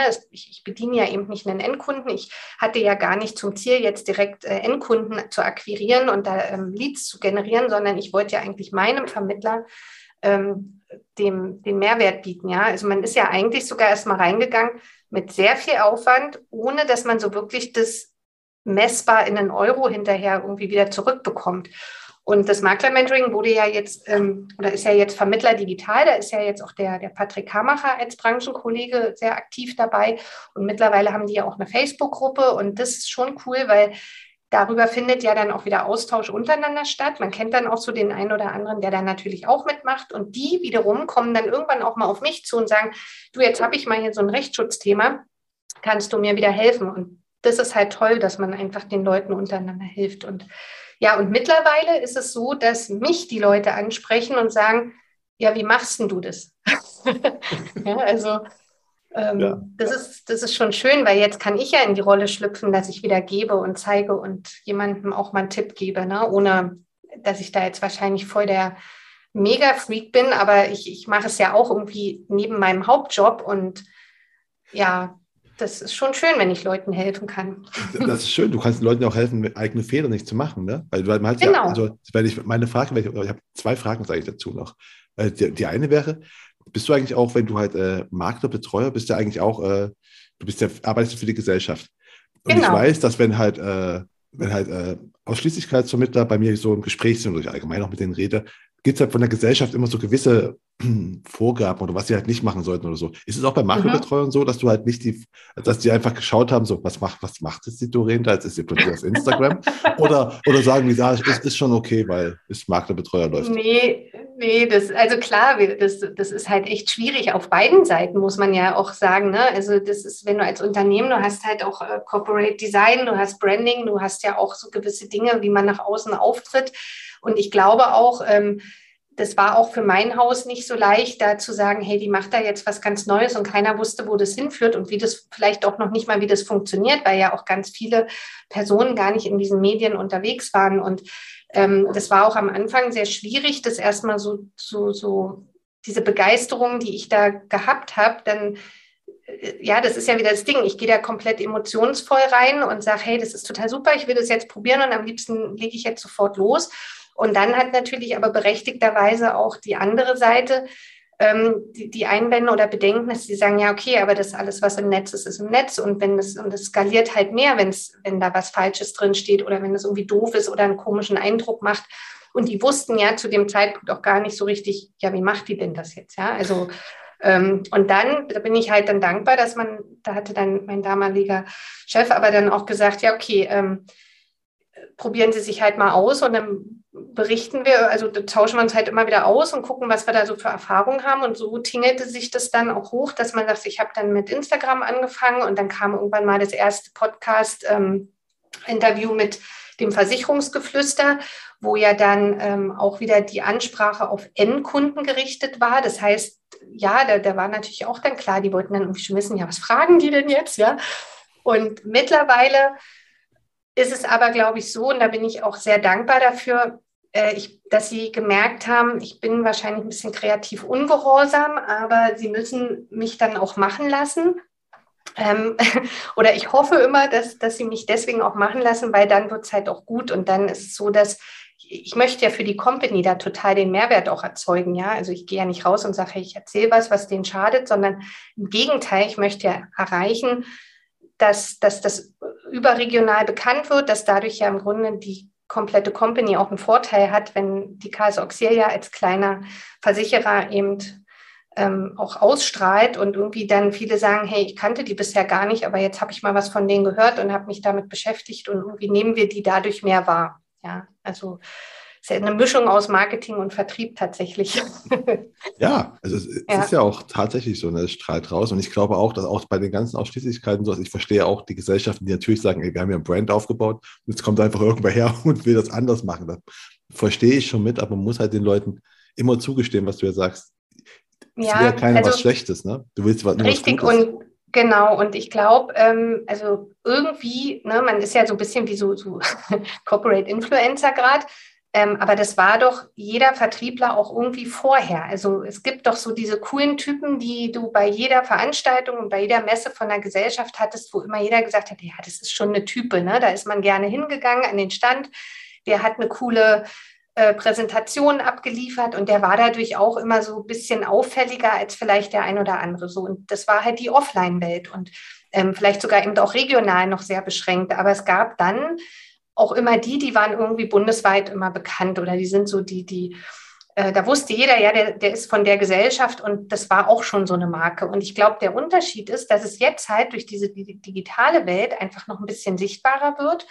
Ähm, das ist eine Herausforderung, weil natürlich dadurch auch so Grundsatzfragen kommen, ja, äh, wer betreut dann den Makler oder wer ist jetzt vielleicht auch die, die Lieblingsnase von dem? Ja, wir, wir kaufen ja immer am Ende beim Menschen und bei der Nase. Und wenn jetzt zum Beispiel ein junger Vermittler, der halt komplett auf ähm, Social Media und digital äh, aus ist, dann wird er vielleicht einfach mit mir auch mehr ähm, gerne arbeiten wollen, weil, weil ich ja auch seine Sprache spreche. Ja, als, also das, das ist einfach logisch, aber das ist ja nichts anderes. Der Makler, der eine Zielgruppe bedient und jetzt zum Beispiel Taucher oder äh, Hundebesitzer akquiriert, ja, der kriegt ja die Leute oder die Kunden, weil er eben selber auch taucht oder gerne mit Hunden unterwegs ist, ja.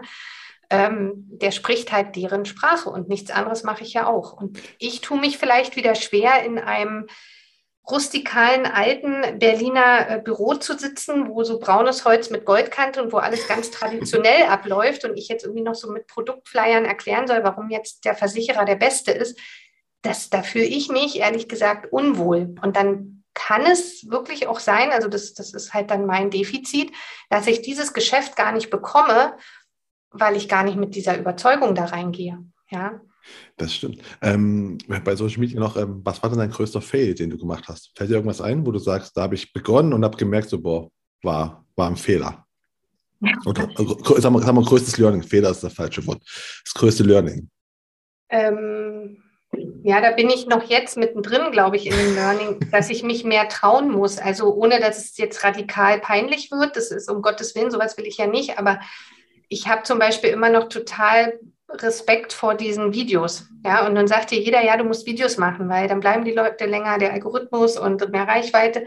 Und dann sage ich mir aber immer, ja, aber ich will, ich mache es ja nicht für den Fame und die Reichweite, sondern ich mache es ja, weil irgendwie der, der Inhalt, den ich da übermitteln will, soll bei den Maklern hängen bleiben. Und guckt sich jetzt so ein Makler wirklich so ein, so ein Video an und dann sagen die, ja, macht der. und dann sage ich, hm, okay.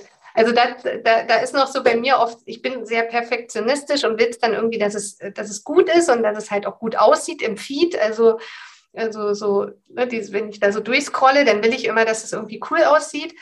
Und ja, auch der Aufwand und das ganze Video drehen, da habe ich halt echt noch Respekt vor, weil ich dann selber, wenn ich das schneide oder weiß ich nicht, ähm, gucken muss, ist das jetzt gut, dann denke ich immer, oh Gott, wie siehst du aus? Was erzählst du da? Und wie hört sich denn deine Stimme an? Und da habe ich tatsächlich immer noch so, äh, ja, Angst würde ich es jetzt nicht nennen, aber irgendwie drücke ich mich da noch so ein bisschen. Ja, ich, ich höre aber immer wieder, ja, mach doch einfach, wie würdest du es denn machen, wenn du keine Angst hast? Und ja, irgendwie haben sie ja dann auch recht. okay, also, also wirst du bald Videos machen. Guck mal, du schaust dir auch Herr Anwalt Videos an. Ja, ja, also ich finde das auch cool, wenn, wenn Leute es machen, aber jeder, der das so sieht, der denkt immer so, ja, so ein Minutenvideo und dann fragt man die Leute, die es gedreht haben, wie viel Aufwand dahinter steckt. Also das ist ja halt auch der Punkt. Ne? Ich muss halt auch ein bisschen schauen. Ich bin ja jetzt hier kein reiner Influencer und, und Content Creator, sondern ich habe ja eigentlich meine Haupttätigkeit und die will ja auch umgesetzt werden. Und da will ich ja auch das Geschäft, was ich halt durch die Art, wie ich es mache, anlocke, das möchte ich ja am Ende auch umsetzen und das muss ja auch noch beherrscht werden und ein Team will auch noch geführt werden und ein bisschen äh, Mini-Freizeit-Slots will man auch noch haben, also dass ich dann immer sage, okay, jetzt ähm, Prio, was ist gerade wichtig, setze jetzt den Fokus mal nicht auf alles. Ich, ne, ich probiere mich ja super gern aus und mache ganz viel, aber es kommt immer auch wieder dann mein eigenes Gedächtnis, was dann sagt, okay, was war denn jetzt wichtig? Guck jetzt nochmal, was waren die Ziele für dieses Jahr? Das ja. stimmt. Also ne, mit dem äh, mit dem Zeit, es stimmt. Also ich ich höre das auch immer häufiger, wenn ich mal so, so Schulung gemacht habe, oder Schulung mache für Vermittler, Makler, egal, ähm, und die, die die Auswahl haben, was man alles so machen kann, dann halt viele denken so, ah cool, der Basti Kunkel macht so ein Minuten Videos auf, auf TikTok, das mache ich auch, ist ja nur eine Minute. Nee, es ist halt, es, es, es ist halt nicht. Es ist einfach mhm. so, kurze Videos dauern länger als lange Videos. Genau. Ne? So, so verrückt es ja. klingt, aber ist so. Und vor allen Dingen die Challenge, und das weißt du ja anhand meines äh, Einstiegs-Hashtags, jetzt soll ich eine Minute in einem Video was erklären. Ja, Brustmahlzeit. Ich äh, mache, also da komme ich ja, das ist ja genau das mein, mein Thema, ne? Ich komme ja nicht auf den Punkt. Und dann geht es ja schon los, dass in der Vorbereitung ich ja extrem viel Hirnschmalz dafür einwenden oder einsetzen muss, wie kriege ich jetzt das, was ich alles erzählen will, in, in drei Sätze. Und da ist halt der Vorteil, wenn ich es in einem in einem Postbeitrag mache, wo ich was schreibe oder ein Bild mache, da ist der Druck so hoch, das auf zwei, drei Wörter oder irgendwie auf Schlagworte zu reduzieren, weil ich es ja aufschreiben muss, weil sonst kann es ja keine Sau lesen, wenn da zu viel Text steht. Aber wenn ich jetzt wieder schnattern kann. Da, da, da, rede ich ja einfach. Ich kann das ja nicht ausschalten. Aber es ist schon, schon gut, dass du gerade auch so von, von, dem Eingangssachen, wir sind ja schon fast schon, fast schon am Ende, wir, schnattern, wir schnattern schon eine ganze Weile, aber wir haben noch, noch, noch, noch ein paar Fragen. Und eines nämlich von deinem Eingang ist mir aufgefallen, das habe ich mir auch gleich aufgeschrieben mit, weil du sagst, dass, dass dein Team, hast ein, mhm. ein Hahn im Korb und das andere waren, das natürlich alles Frauen ne, in deinem Team. Das ist ja für die Versicherungsbranche nicht so natürlich. Also muss man jetzt mal so festhalten, weil ne, es gibt so, so eine Frage, die ich so alle Königsmacherinnen stelle. So, so, mhm. ne, so. Mhm. Und zwar ist einfach die Frage, warum? Was glaubst du, warum denn so wenig Frauen in der Versicherungsbranche sind? Weil vielleicht kennst du ja von als, als Maklerbetreuerin noch mal eine andere Sicht. Ne? Ich habe ja schon diverse Königsmacherinnen hier gehabt, die mir alle so sagen, was, warum sie glauben, warum mhm. wir so mhm. wenig Frauen in der Branche haben. Was meinst du? Also, ähm, naja, also in der Branche haben wir ja ganz viele Frauen, aber halt natürlich nicht im Vertrieb, also oder es gibt auch im Vertrieb mittlerweile immer mehr äh, Frauen, aber ich glaube, ähm, wenn du jetzt mal so meine, meinen Job vergleichst, ähm, ich habe ja nur noch so, so ein bisschen diese Doppelfunktion, Makler, Betreuerin und Führungskraft, weil das bei uns alles sozusagen eins ist durch die Bezirksdirektorin. Ähm, ja, das ist jetzt auch kein äh, äh, 0815-Job, den du auf Teilzeit machen kannst, ja. Und das ist wahrscheinlich für viele dann die Hürde, wenn die dann eben auch die Kids noch im Haus haben, du wirst ja keinem so richtig gerecht, also werde ich ja auch nicht. Also während wir hier gerade diese äh, Sendung aufnehmen, stand mein Sohn zweimal in der Tür und brauchte wieder irgendwas für sein Handy. Und das ist ja genau der Punkt. Das ich natürlich äh, äh, weg, ne, so die Hand. Aber das ist genau der Punkt. Du musst irgendwie versuchen, ja dieses Familienleben und auch den, ähm, den Job unter einen Hut zu bekommen. Dann sind die meisten Frauen, glaube ich, auch ähm, eher auch ins Detail verliebt. Das heißt, man, man macht vieles auch sehr viel aufwendiger als vielleicht der ein oder andere Mann, der dann einfach mal macht und loslegt und sich nicht den Kopf macht. Und vielleicht auch das Thema Mindset. Ne? Also ich stelle immer wieder fest, dass, dass ich mir selber manchmal auch gar nicht zutraue, dass ich gut sein kann oder dass ich gut bin, dann sagen es mir drei Leute, dann kann ich es immer erst gar nicht glauben. Das ist ja wie jetzt mit dem Preis. Ne? Ich habe gedacht, ja, das ist ja jetzt irgendwie krass. Das, also wäre ich ja nie auf die Idee gekommen. Und dann kriegst du halt total positives Feedback, so von allen Seiten und vor allen Dingen eben auch von Maklern und teilweise sogar auch von den Branchenkollegen oder den Mitbewerbern. Und das ist dann, wo ich sage, okay, dann habe ich es ja vielleicht doch gut gemacht. Und da zeigt es mir ja, mein Mindset ist ja wieder so, dass ich manchmal gar nicht weiß, dass ich was Gutes kann und da vermute ich, dass es vielen Frauen so geht. Und die Männer, die sind da halt ein bisschen tougher, die sagen, ja, ich mache jetzt einfach, ich bin eh gut. Ähm, ja, und das ist vielleicht im Vertrieb manchmal sogar die, die, die gesunde Form. Und wenn du mal so guckst, ne, so der, der klassische Vertriebler, ja, der ist halt auch sehr äh, Alpha-Tier oder, oder von, von sich auch vielleicht auch oft überzeugt. Und das hilft sicherlich dort auch. Und ähm, was Führung angeht, ist es auf jeden Fall das Thema, dass die Führungsmodelle in der Regel nicht wirklich familientauglich sind. Also wenn es dann, wenn Meetings äh, auf spätnachmittags angesetzt werden oder ähm, Tagungen lange, also lange gehen, naja, das ist nun mal so, wie willst du das immer alles organisieren? Und du willst ja auch nicht ständig dein Kind in die Fremdbetreuung geben. Und wenn jetzt jemand CEO ist und der, der hat Kinder, naja, frag mal, wer dann die Betreuung macht. Also das macht ja dann meistens die Frau oder es ist halt irgendwie jetzt kein CEO erlebt, der dann sagt bei einer Tagung, ja, ich muss jetzt los, mein Kind ist hier im, im Hotel, ich muss jetzt nochmal mich ums Kind kümmern. Und ich glaube, das sind halt die, ähm, die Hürden, die hoffentlich, also da bin ich ganz positiv, die hoffentlich jetzt weniger werden, weil wir ja auch jetzt gerade lernen, dass halt auch Selbstführung aus der Ferne geht, dass äh, Vorstände auch am anderen Standort sitzen können. Ähm, es gibt dieses Stay on Board, ähm, ne, wo, wo man sagt, auch Vorstände oder Vorständinnen, die, die können schwanger werden und kommen wieder in ihren Job zurück, was früher gar nicht üblich war. Aber es braucht halt statt äh, Kamingespräche und Saunagesprächen, braucht es halt irgendwie auch mal ähm, Räume und, und Begegnungen, wo sich Frauen auch wohlfühlen, ja, wo die halt auch sagen, hey, da passe ich und da bin ich nicht irgendwie überflüssig. Also ich muss sagen, um jetzt ähm, auch nochmal dieses Rückblicken die Woche, ne, wo ich auf dieser Vacation war, das, das war halt ein Umfeld, wo ich jetzt auch nicht das Gefühl hatte, ich bin da jetzt irgendwie so das Mädchen für alles und muss den Jungs jetzt irgendwie das Geschirr hinterherräumen. Ähm, ich habe eigentlich denen dann gesagt, ja, räumt mal eure Tassen selber weg, die schönen gelben Auxilia-Tassen, die ich da jedem äh, mitgebracht hatte, aber die das, das ist halt einfach so, ich, ich habe mich da wohlgefühlt und nicht das Gefühl gehabt, ich habe jetzt irgendwie einen Nachteil, weil ich eine Frau bin. Ja, wenn die jetzt alle gesagt hätten, hey, die richtig wichtigen Infos, die besprechen wir jetzt in der Sauna oder wir gehen jetzt hier irgendwie Marathon laufen und dann wäre ich ja raus gewesen. Ja. Marathon läufst du nicht. Nee, Marathon laufe ich nicht. Ich mache zwar viel Sport, ich kann Hula Hoop und ähm, äh, Planks und so, da wäre ich noch dabei gewesen, aber diese Hardcore-Sportarten, so, so Kilometerläufe und äh, Rennradfahren und so, da, da freue ich mich immer, wenn die äh, anderen das dann machen. Aber hast du denn, seit, seit, wann bist du Bezirksdirektorin? Hast du irgendwas geändert, weil du sagst, okay, der, der weibliche Blick in der Führung, hat, hast du irgendwas, wo du sagst, das habe ich geändert, ja, weil ich als Frau. Ja, was, also, was denn zum Beispiel? Also ich bin ja jetzt seit fünf Jahren in der Position und ähm, ich glaube, also ich kann mich noch erinnern, am Anfang da habe ich dann meine Mitarbeiter, die waren ja damals auch noch ein bisschen anders in der Zusammenstellung, habe ich dann gefragt, was sie meinen und ob sie Vorschläge haben. Und dann waren die erstmal total überrascht, dass das gewünscht ist.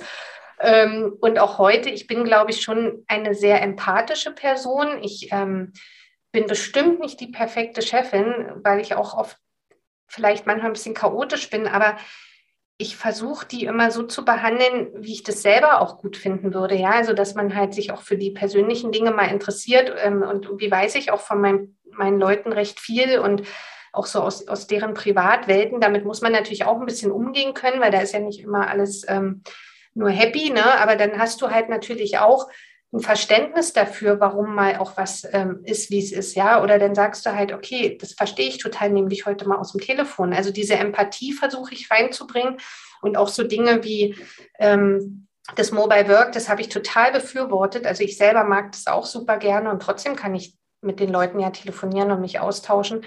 Oder wenn wir Geburtstag haben, äh, dass, dass mir das wichtig ist, dass dann Wertschätzung stattfindet, dass wir da irgendwie mal zusammensitzen und mal ein Glas Sekt trinken oder ein Käffchen oder einfach mal so, ne, wir, wir, gehen auch manchmal privat miteinander ähm, weg. Wir waren neulich mal in einem Escape Room und haben dann da eine Aufgabe gelöst, wo wir uns aus dem Raum befreien mussten. Und das machst du ja nicht mit Leuten, wo du nur Leistung erwartest. Und die haben ja auch ihre Freizeit zur Verfügung gestellt und sind da mit mir nach Feierabend hin und dann scheinen sie es ja auch irgendwie gern zu machen. Ne? Die haben das auch alles selber organisiert und das finde ich halt toll. Und ich glaube, das ist schon so, wenn du die ja, wenn du da so ein bisschen bodenständig rangehst und, und jetzt klar die Linie vorgibst und hinterher, ich sage dann auch mal, das muss laufen. Ich bin da auch sehr anspruchsvoll. Ich bin ja auch die, die das hinterher, wenn es nicht läuft, ähm, zu verantworten hat. Aber der Weg dorthin zu dem Ziel, den sollte vielleicht auch jeder so ein bisschen mitbestimmen können, weil ja wir auch ganz viele unterschiedliche Typen sind und der eine macht so und der andere braucht eine klare Ansage und die nächste ist froh, wenn sie in Ruhe gelassen wird, die kommt aber dann auch zum Ziel. Ja. Stimmt. Ähm, und warum hast du jetzt dann, du hast nur Frauen natürlich, bis jetzt hast du einen neuen Azubi. War das gewollt, dass du sagst, wir, wir nehmen jetzt einen, einen, einen, einen äh, Mann, einen Jungen, wir wollen da einfach auch mal männlich was reinbekommen oder war das einfach?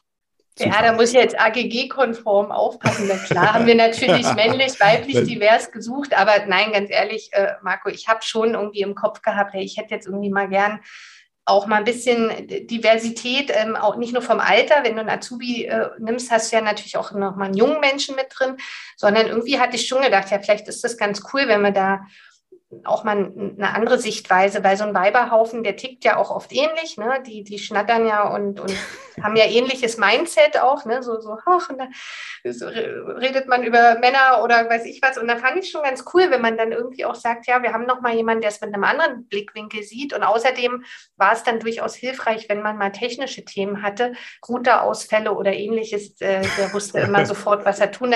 So, wir kriegen jetzt auch gerade neue Notebooks und neue Technik. Und naja, da ist natürlich klar, dass wir sagen, ja, das kannst du dann gleich mal installieren. genau. Ja, jeder, jeder soll halt auch das machen, was er gut kann, weil dann wird es halt gut. Ja, warum sollen wir uns quälen und äh, wenn er das total gut kann? Also ja. Definitiv. Ähm, genau, also gerne Bewerbungen an mich, gerne junge, gut aussehende Männer, damit auch die Motivation im weiblichen Team hochgehalten wird. Sehr gut. Und und ne, gelbe Schuhe mitbringen oder gelbe Schuhe anziehen, ist auch ein Ja, Tipp, Sneaker, genau, gelbe Sneaker. Ich habe tatsächlich Vans-Sneaker, das ist auch toll. Ja. ähm, jetzt sind wir aber auch schon am Ende von unserem Gespräch. Ich habe noch drei Fragen zum Schluss, die ich allen stelle. Und die erste Frage ist immer: Was war denn der beste Tipp, den du in deiner Anfangszeit bekommen hast, den du heute immer noch so be, be, äh, befolgst? Ähm, das Warum hinterfragen.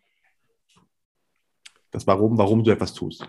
Mhm, genau. Ja. Von wem hast du ihn bekommen? Von deiner damaligen? Von meinem damaligen Vorstand. Der war, der war schon echt streng und, und sehr hart in der Sache. Also das hat mich damals auch manchmal ganz schön fertig gemacht, aber das war eine super gute Schule. Also der hat dann immer, wenn ich was wollte oder wenn ich ähm, eine Idee hatte, dann hat er es immer sofort gesagt, ja, warum wollen Sie das? Der hat gar nicht die Sache bewertet, sondern der hat hinterfragt, warum ich das will, also warum ich jetzt davon überzeugt bin. Ah. Weil wollen tun wir ja alle immer ganz viel und auch das kann man sich vorstellen und das, aber wenn dich einer fragt, ja, warum, warum willst du das jetzt? Da musst du dir echt eine, eine, eine, Meinung dazu schon gebildet haben. Und das ist wichtig, um sich mit der Sache im Vorfeld zu, also so zu beschäftigen und das mal zu durchdenken. Das ist ein guter, guter Tipp. Ja. Mhm. Ähm, was für einen hättest du gern schon gehabt und musstest dir selbst hart erarbeiten? Mehr Mut. ja, also ja, so, so kopfmäßig, ne? so Mut, Mindset, so, so dieses, dass ich mich mehr traue. Also das, dieses einfach mal machen. Was würdest du machen, wenn du jetzt keine Angst davor hast? Das ist schon besser geworden. Andere würden vielleicht sagen, hey, du machst doch alles, aber wenn die wüssten, wie lange ich da vorher schon mit mir hader, das dann zu tun. Ähm, und vielleicht sogar noch mehr so dieses Netzwerken. Also man, aber das war halt die andere Zeit damals. Ne? Ich glaube, für damals war ich auch schon irgendwie so ein, so ein umtriebiges ähm, Vertriebsmädchen, aber das, man hat ja schon ganz viel Kontakte auch damals gehabt, aber der Austausch untereinander ist jetzt viel, viel besser, ja. Also, dass du ähm, oder guck mal, auch das, was du jetzt machst, oder ich meine, ich habe ja jetzt auch schon einige äh, Podcasts, das ist ja immer etwas, wo man wieder ähnlichen Menschen was von sich preisgibt, Tipps gibt. Ich weiß jetzt nicht, ob jemand jetzt hier so viel als Tipp mitnimmt, aber ich hoffe es. ähm, aber dass man einfach da offen damit umgeht und dadurch vielleicht auch wieder Menschen hilft, selber schneller besser zu werden und die diese Anfangsstarterschwierigkeiten nicht zu haben. Also ich finde es auch ganz toll, die, die jungen Makler, ähm, Bewerber, da kenne ich ja jetzt auch schon den einen oder anderen, habe jetzt auch den den Kai Buczynski äh, kennengelernt, den Finanzkopf, der dann in meinem Beisein die Bewerbung für den Jungmakler Award ähm, abgesendet hat und auch eben von anderen Kollegen ähm, wie dem, dem Patrick und dem Nikolas Vogt dann noch einen Tipp bekommen hat, ähm, weil die haben ja dann auch schon mal dran teilgenommen oder sind da irgendwie involviert und einfach so die Leute ein bisschen motivieren, hey, mach das jetzt, ja, und sei nicht ängstlich, ob es schief geht, sondern mach einfach. Und selbst wenn du nicht gewinnst, da hast du wieder so viel äh, Netzwerk ja, und das hätte ich auch gern vielleicht früher mehr gehabt. Deswegen tue ich es jetzt einfach, damit es dann den Leuten hilft, die jetzt da sind. Sehr gut. Das ist auch, ist auch richtig so. Ja. Ich glaube schon, dass Leute einiges mitnehmen, also aus dem, aus dem Gespräch. Mindestens, also nicht mindestens, sie nehmen auf jeden Fall schon einiges mit, aber auf jeden Fall am Ende auch noch Buchtipps von dir. Und zwar drei, welche drei Bücher kannst du denn empfehlen, die man gelesen haben sollte? Und warum? Ähm, das erste, was ich so emotional toll fand, war das Buch, das heißt Macht, was ihr liebt. Das sind so Anstiftungen, halt das zu tun, was im Leben wirklich zählt. Und das ist nicht nur auf der privaten Schiene, sondern auch sich jobmäßig genau das immer mal zu fragen. Ähm, da kann man natürlich auch ein bisschen kollidieren, weil du hast natürlich ähm, auch Situationen, dass du ja nicht immer so machen kannst, wie du willst. Ja, also das, das ist mir schon auch klar, aber dass man manchmal sich auch eher fokussiert, ähm, ja, was macht mir denn überhaupt Spaß? Was kann ich denn gut? Und dann eher ähm, die Dinge halt ausbauen, die man schon gut macht und nicht auf dem da irgendwie rumrödeln, was einem sowieso schwer fällt und wo man halt sowieso irgendwie denkt, oh, jetzt muss ich hier mich verbessern, aber das ist so eine Anstrengung, wo man dann halt vielleicht viel mehr Energie reinsteckt. Und dieses macht, was ihr liebt, das fand ich halt sehr cool. Also so mach, wo du eh schon glänzt, so sei ein shiny Object. ja, genau. Zweiter Buchtipp Ähm, da kann ich so zwei Bücher mal zusammenfassen, weil die so ein bisschen ähnlich sind, aber unterschiedlich geschrieben sind. Einmal, das ist, glaube ich, auch relativ bekannt von Gary Keller, The One Thing. Ähm, also wenn du eine Sache, also das ist so für die ganz Hardcore-Variante, wenn du irgendwas unbedingt möchtest und umsetzen willst, dass du eigentlich in deinem Mindset immer wieder sagst, das, was ich gerade tue, bringt mir das jetzt was für diese eine Sache oder eben nicht, dann sollte ich es sein lassen. Das ist natürlich ein bisschen, das kannst du im, im alltäglichen Leben manchmal nicht ganz so durchziehen, weil du ja auch in, in gewissen Konstrukten bist, ja. Aber es hilft, sich immer mal diese Frage wieder zu stellen. Also bringt mich das jetzt weiter äh, in dem auf dem Weg zu meinem Ziel oder zu meinem Wunsch, wo ich hin will. Und was vielleicht dann die etwas softere Variante ist, ähm, ist das Buch, das ist ähnlich, so, so aber auch toll geschrieben, auch lustig gemacht, äh, mit so Kinderriegeln, Kinderriegelfotos. Ähm, Fokus von Hermann Scherer. Das habe ich auch sehr gern gelesen. Da sind auch eine Million Eselsohren in diesem Buch. Ja, wahrscheinlich, man guckt ja immer gar nicht mehr so oft rein, aber wenn ich mal reingucke, dann wüsste ich genau, wo war eine coole Stelle. genau. Und das dritte Buch, und das war das, was eigentlich wieder extrem viel Neues ausgelöst hat, war das Buch Gott ist ein Kreativer, kein Controller von Frank Dopeide. Ähm, und ich sage nur, das Buch sollte man einfach mal lesen, gerade wenn man Führungskraft ist. Manche müssen vielleicht dann reflektieren und werden es doof finden, aber vielleicht ähm, ist es ja auch mal ein mutiger Schritt, das mal hinter, zu hinterfragen. Und ich glaube, dass da auch viele in unserer Branche schon coole äh, Ansätze haben, wie auch unsere ganze Versicherungsbranche mal ein bisschen entspannter und lockerer. Man muss ja nicht nachlässig sein und man sollte auch nicht unprofessionell sein, aber manche Dinge, die kann man äh, ruhig mal verändern. Und es gibt ja auch coole Vorstände, die das schon echt umsetzen. Also wenn ich da an den Harald Rosenberger auch denke von der Nürnberger, ja, der dann irgendwie da für die Kinderkrebshilfe Marathon läuft und Fahrrad fährt und seine Freizeit dafür investiert und das auf eine liebevolle Art und Weise selber bei LinkedIn schreibt. Also ich weiß, dass er viele dieser Beiträge echt selber schreibt und nicht irgendwo schreiben lässt. Und das finde ich halt total cool. Und ich glaube, da geht der richtige Weg hin. Und dann ziehen wir auch wieder Menschen an, die halt ähm, immer denken, die Versicherungsbranche ist langweilig und spießig, weil das ist sie definitiv gar nicht. Also ja. Nein, das hast du uns ja heute auch wieder gezeigt. Also, ne? ja, also ich, ich, fand, du hast auf jeden Fall gezeigt, dass es eben genau nicht so ist. Ne? Nicht ist das genau. Vorurteil können wir wieder nicht bestätigen. Ja. Und äh, damit bedanke ich mich jetzt auch an der, wir haben echt lange geschnattert. Ja, sagst, wundert mich jetzt nicht, aber du warst vielleicht überrascht. Nö, war ich auch nicht. Jetzt ist es voll okay. ähm, ähm, ist ja schön, ne? das zeigt ja, wir hatten ja viel zu sprechen, das ist ja schön. Ja, vielen Dank für deine Zeit. Also ja, das ist ja auch immer, das ist ja das Wertvollste, was wir immer alles äh, alle zu geben haben. Und vielen Dank, dass du dir diese Zeit auch genommen hast. Und ich hoffe, wir sehen uns dann jetzt. Jetzt muss ich Gas geben, um den OMGV Award hier einzusacken als, als Lady. Und ähm, ja, dann ziehe ich vielleicht genau. auch die gelben Pumps an. Das wäre doch auch cool. Ja, sehe ich es auch mal real. Ja, dann äh, genau. Ich bedanke mich auch für deine Zeit, für deine Antworten. Es war, war mir ein Fest. Danke. Und wenn es für Sie ebenso ein Fest war, dann würde ich mich natürlich unfassbar freuen, wenn Sie den Königsmacher Podcast auf der Plattform Ihrer Wahl abonnieren und bewerten würden. Und damit verabschiede ich mich von Ihnen. Das war die Königsmacherinnen-Folge mit Doreen Gossard. Mein Name ist Marco Peterson. Ich bin Ihr Ass im Ärmel, wenn es um Social Media und digitale Kommunikation in der Versicherungsbranche geht. Auf Wiederhören.